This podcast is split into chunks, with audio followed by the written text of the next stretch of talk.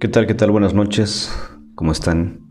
Bueno, pues aquí estamos de regreso nuevamente a alimentar nuestro podcast por algunas situaciones de trabajo. Habíamos dejado un ratito los podcasts, pero rogamos que el Señor nos dé pues salud y nos dé la oportunidad de seguir reflexionando a partir de estos medios que hoy están a la mano y también es un privilegio para mí poder llegar y saludarte a través de este medio. Bueno, quisiera solamente recordar un poquito de lo que hemos estado trabajando y hablando en esta segunda temporada de mi podcast. Y hemos estado hablando acerca de la ausencia y la falta de deseo de estudio de las escrituras. Y bueno, el día de hoy nuevamente retomamos y seguimos reflexionando del por qué esta falta de asistencia y de deseo de estudio por la palabra del Señor a nivel de la iglesia en general quizás un poquito más hablando de las iglesias históricas. Vivimos un tiempo de debacle en cuanto al estudio de las escrituras y por eso estamos reflexionando a través de este podcast.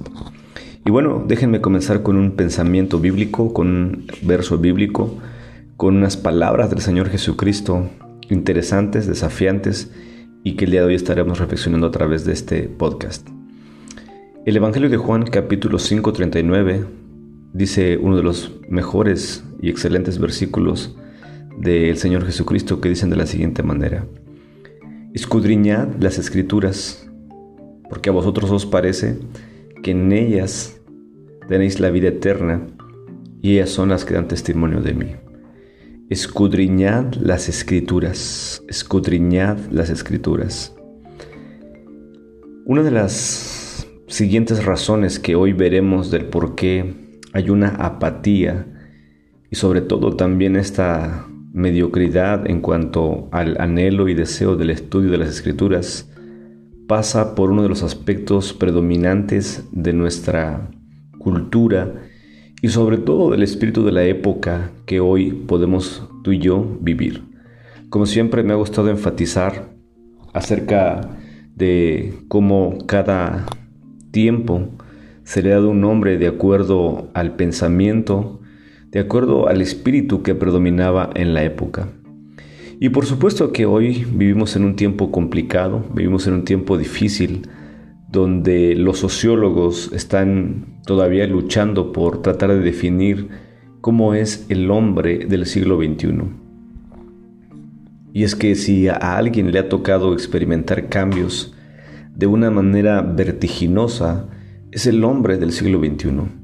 El hombre del siglo XXI vive en una confusión donde nosotros podemos ser testigos de los efectos de esta confusión en todos los sentidos. Pero bueno, también encontramos a escritores que han tenido un acercamiento para tratar de definir al hombre del siglo XXI. Ni siquiera ya nos encontramos en la época de la posmodernidad era muy común hablar acerca de los efectos del pensamiento, la filosofía y el espíritu del hombre posmoderno. Pero eso ha quedado rebasado. Hoy en día nos encontramos entonces en medio de una confusión y como algunos le llaman, en el caos del caos. Y por supuesto que eso ha afectado profundamente el pensamiento y el quehacer del cristiano y sobre todo del quehacer de la iglesia y eso ha afectado profundamente en el sentido de la falta de deseo y sobre todo asistencia a los estudios bíblicos. Pero bueno, quizás el día de hoy veremos que una de las razones por las cuales encontramos esta situación tiene que ver con, con algo, con algo que es muy del hombre del siglo XXI. Y quizás podamos ponerlo de la siguiente forma. Al hombre del siglo XXI, al hombre de hoy, no le gusta pensar. Encontramos una liviandad intelectual como, como nunca antes. Mario Vargas Llosa, en su libro eh, la, la civilización del espectáculo, comienza describiendo y definiendo su libro a partir de un estudio del hombre del siglo XXI o de la sociedad en la que tú y yo nos toca desarrollar y vivir. Él dice que la civilización de hoy tiene que ver con la civilización del espectáculo. Cuando él define el título de su libro, dice un párrafo o una frase que te quiero leer. ¿Por qué civilización del espectáculo? Y es que lo primero, lo primero en el tabulador de esta sociedad lo ocupa el entretenimiento, donde divertirse, escapar del aburrimiento, esa es una pasión casi universal. Esa es una pasión casi universal. Somos la generación que busca simplemente entretenerse. Por supuesto que encontramos muchísimos medios de entretenimiento. Desde las cuestiones tecnológicas, somos saturados, bombardeados con el entretenimiento. Al hombre del siglo XXI le cuesta tener un tiempo para la reflexión a diferencia de siglos pasados, donde el día de hoy lo único que ocupa es el distraerse. Se dice que el hombre del siglo XXI no sabe estar solo, no sabe qué hacer con la soledad y vaya que lo hemos experimentado. Pero entonces encontramos en la situación donde lo inmediato, lo liviano ocupa, ocupa el espíritu de la sociedad del día de hoy. Es decir, solamente queremos que alguien más piense por nosotros. Nos encontramos en este tiempo donde todo lo queremos de manera fácil y que no nos cueste nada. Y eso por supuesto que se traslada al área intelectual, al área de la reflexión, al área del pensamiento. Como nunca antes nos encontramos en medio de una generación de lo liviano, intelectualmente hablando. Es decir, nos falta demasiado el pensamiento crítico. Vuelvo a repetir, nos gusta que todo ya esté digerido. Nos gusta que todo, todo nos lo hagan, incluso la, la forma de pensar. El ejercicio de la reflexión y el estudio es algo que ya no está dentro del hombre del siglo XXI. Por eso el cristiano se encuentra en medio de esta oleada donde le cuesta muchísimo la reflexión, el estudio, la investigación y el ejercicio disciplinado de la lectura de las escrituras. El Señor Jesucristo dice, escudriñad las escrituras. Esta palabra escudriñar debemos analizarla, debemos entenderla pero de manera quizás sencilla debemos de decir que escudriñar es un término que implica disciplina, que implica esfuerzo, que implica el deseo de poder profundizar e investigar. Quizás pase por, primeramente, por este ejercicio intelectual de preguntar, de dudar, de pensar, de masticar, de rumiar los pensamientos. Algunos por ahí traducen esta palabra escudriñar como examinar.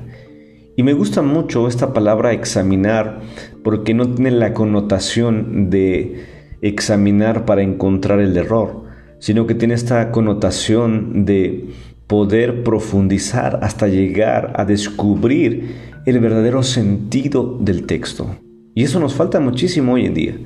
Solamente queremos llegar un domingo a mediodía, sentarnos y que el pastor o que el predicador nos diga todo lo que él ya ha estudiado a profundidad durante la semana. Ese no es el espíritu de la iglesia del Nuevo Testamento. Por supuesto que aquí se me viene a la mente esta iglesia llamada la iglesia de Berea. La iglesia de Berea era una iglesia cuya característica principal o aquello que lo distinguía es que era una iglesia que iba y estudiaba las escrituras de manera responsable, de manera profunda, de manera disciplinada, de tal manera que corroboraban lo que, lo que el predicador decía, tenía una correlación o estaba basado en las escrituras. El día de hoy, envueltos en esta hecatombe de la sociedad en la que vivimos, Simplemente queremos llegar, sentar y que se nos dé toda una explicación y aceptarla. Pero hemos de cambiar el patrón. Hemos de entender que el ejercicio del alimento espiritual no tiene que ser únicamente un sermón a mediodía. El ejercicio de la alimentación espiritual en la vida del creyente tiene que ver con ese, esa disciplina de estudiar todos los días su Biblia, pero también amar la reflexión, el pensar, el escudriñar, el investigar. Cuando yo pienso en esta palabra escudriñar, viene a mi mente una imagen muy interesante de niño. Recuerdo que algo que hacían continuamente mis hermanas por instrucción de mi madre era sentar a escoger los frijoles o limpiarlos en ese sentido. Y esta actividad, como ustedes saben, implicaba eh, poner en un recipiente o en una mesa toda la bolsa de frijoles y comenzar a buscar piedras, basura. Y seguramente te ha pasado, tal vez no, pero ha habido ocasiones en que a mí, al estar comiendo frijoles, de pronto mastico algo duro que hasta me lastima los dientes y el ruido en el cerebro, esta cuestión de masticar una roca. Y lo primero que te viene a la mente es que no los limpiaron bien. Limpiar los frijoles es una actividad un poco aburrida porque implica regar todos los frijoles y comenzar a escudriñar o comenzar a esculpir para ver si hay algún error o para ver si hay alguna roca y después limpiar. Pero es un ejercicio detenido que requiere paciencia, que requiere esta parte de no eh, aburrirse. Es así como nosotros somos llamados a escudriñar las escrituras. Escudriñar las escrituras, estudiar las escrituras, va más allá de una simple lectura en unos 5, 10 o 15 minutos. Por eso, por eso hoy te invito a que reflexiones y que puedas reconsiderar que escudriñar las escrituras tiene que ver en primer lugar vencer el espíritu de mí, de mi tiempo. Esta parte donde soy bombardeado para hacer muchísimas otras cosas que me entretengan antes que estudiar el texto bíblico. Somos dados a hacer las cosas que nos mantengan divertidos, escapar del aburrimiento. Y te soy sincero, la reflexión, el escrutinio de las escrituras es una actividad que requiere concentración, paciencia y que seguramente en las primeras ocasiones te va a aburrir, pero es ahí el gran reto. Pero sobre todo, que podamos escapar de esta sociedad donde se ha, se ha escapado por lo efímero, por lo rápido, por aquello que los demás piensen por mí. Entonces, esta es una segunda característica de lo que ya hemos empezado a reflexionar acerca del por qué vemos un ausentismo en el estudio de las escrituras o en los estudios bíblicos. Recuerda, escudriña las escrituras, porque en ellas encontramos este gran mensaje poderoso de la salvación, pero sobre todo conocemos más de cerca a Jesucristo. Que Dios te bendiga, buena noche y seguimos y seguimos y seguiremos, si Dios nos permite, llevando estos podcasts hasta ti. Hasta la próxima.